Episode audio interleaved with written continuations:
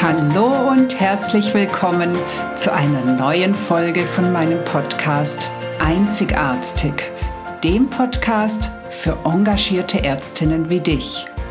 Mein Name ist Dr. Susanne Löffner.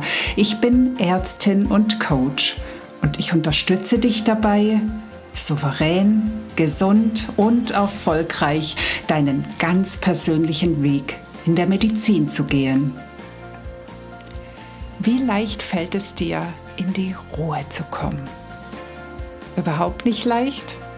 Bist du auch so Typ Wühlmaus, der immer irgendwie am liebsten was zu tun hat und wehe, es droht Langeweile, das so überhaupt nicht aushalten kann? Hm, ja, ich kenne das. Ich gehöre auch zu dieser Gattung. Aber ich muss dir leider sagen, das ist auf Dauer nicht gesund. Und es macht durchaus Sinn, sich Strategien anzueignen, um aus dieser Dauerhasselphase rauszukommen. Und wie das gehen kann, erfährst du in dieser Podcast-Folge. Ich wünsche dir viel Spaß dabei. Herzlich willkommen zur neuen Folge von Einzigartig. Heute geht es um ein Thema, das ich selbst erstmal lernen musste, nämlich um das Thema, schaffst du es, in die Ruhe zu kommen? Ich bin durchaus auch ein Mensch, der eher zur Aktivität neigt, der eher am Wuseln ist und machen und sich besonders wohl fühlt, wenn gerade so richtig was läuft. Stattdessen hasse ich es, auf irgendwas zu warten. Zumindest ging mir das früher sehr, sehr lange so. Und vielleicht kennst du das auch von dir, dass es deutlich angenehmer ist, irgendwas zu tun und zu machen, als wirklich Ruhe auszuhalten.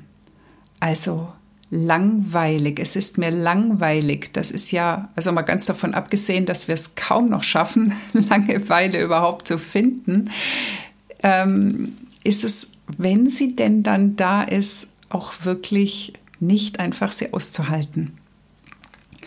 Warum das so ist, darauf gehe ich nachher noch ein.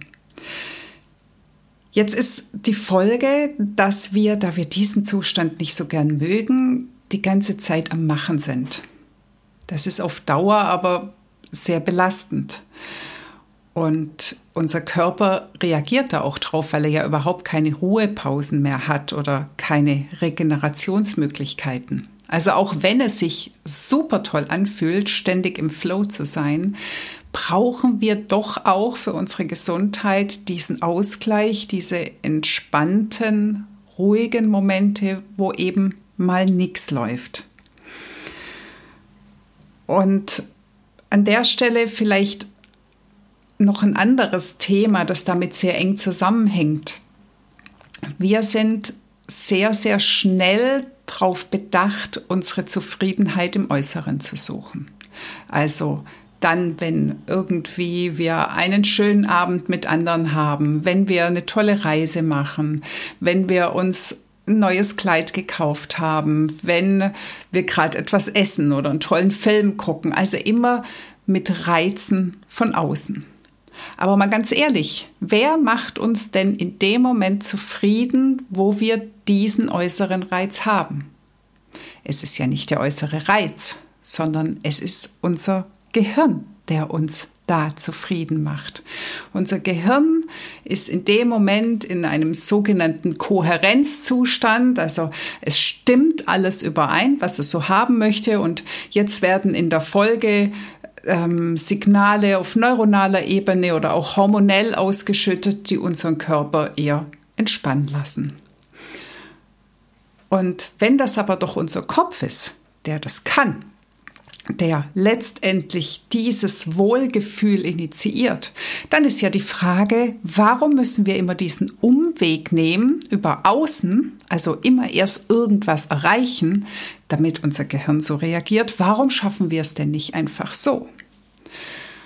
Und ein persischer Dichter und Mystiker namens Rumi, der hat schon im 13. Jahrhundert gesagt, All you seek is within.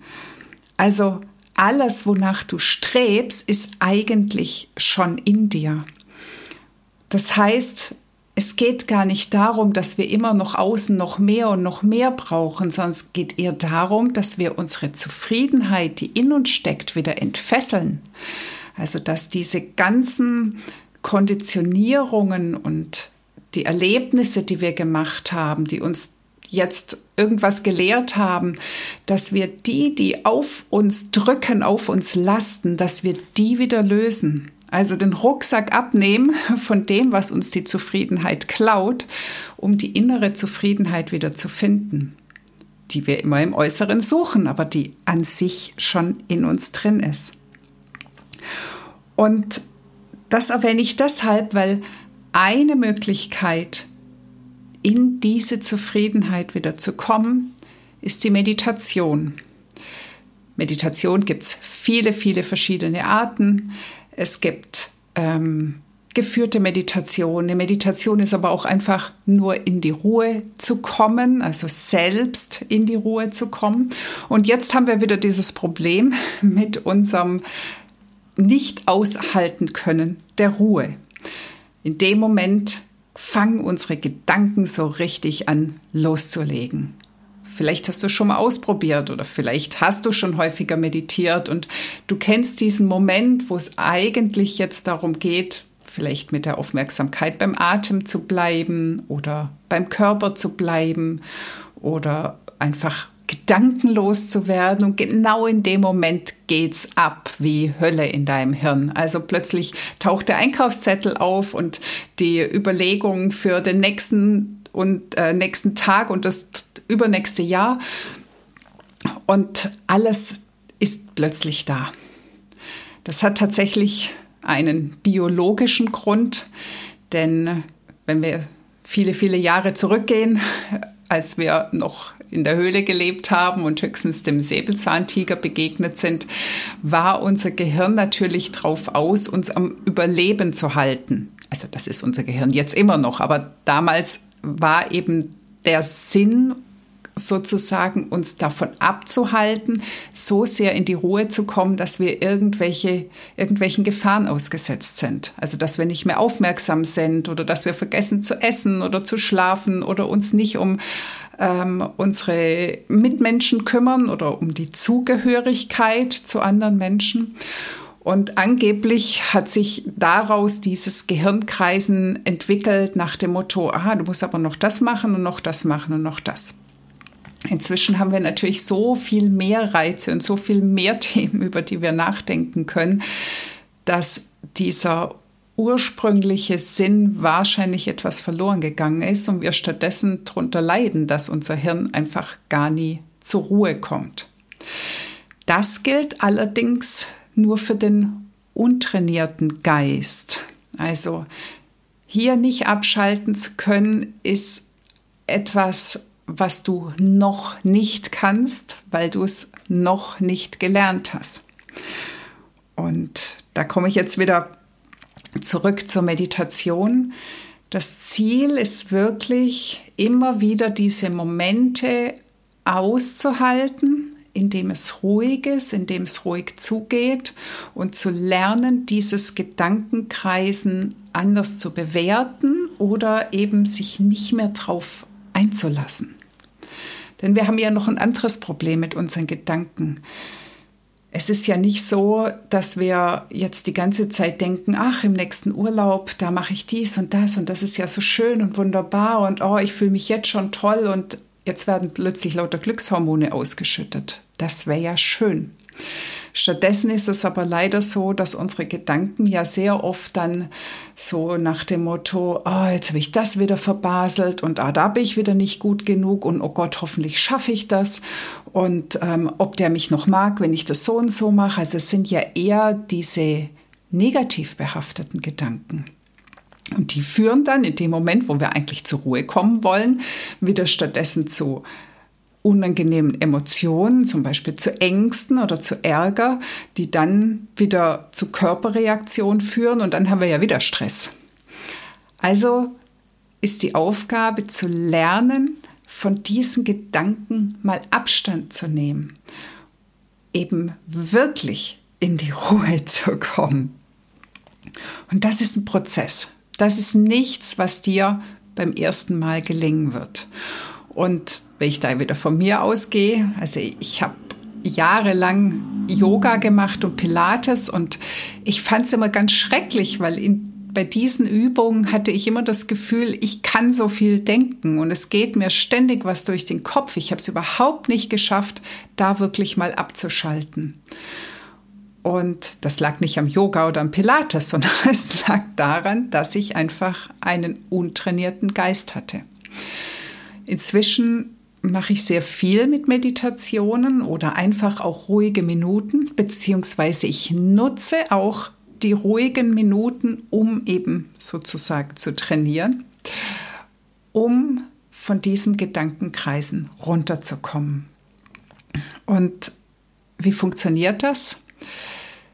Dass du in dem Moment, wo du merkst, dass sich deine Gedanken verselbstständigen, dass du in dem Moment einen Schritt zurücktrittst und tatsächlich von außen deine Gedanken beobachtest und eher so ein bisschen spaßig sagst, oh, guck mal, mein Hirn erzählt mir gerade, dass ich nicht gut genug bin. Also dich von den Gedanken löst, dass du nicht mehr der Gedanke bist. Oder was auch geht, wenn zum Beispiel immer irgend so was penetrantes, vorherrschendes kreist, dass du mal deine Stimme änderst. Dass du mal guckst, wie hört sich denn eigentlich die Stimme an, die mir das gerade immer sagt? Und wenn das vielleicht eine tiefe Stimme ist, dass du es dann einfach mal höher plapperst, wie so eine Micke-Maus-Stimme. Oder dass du es viel schneller laufen lässt, dass du dir den Satz viel schneller sagst oder viel langsamer.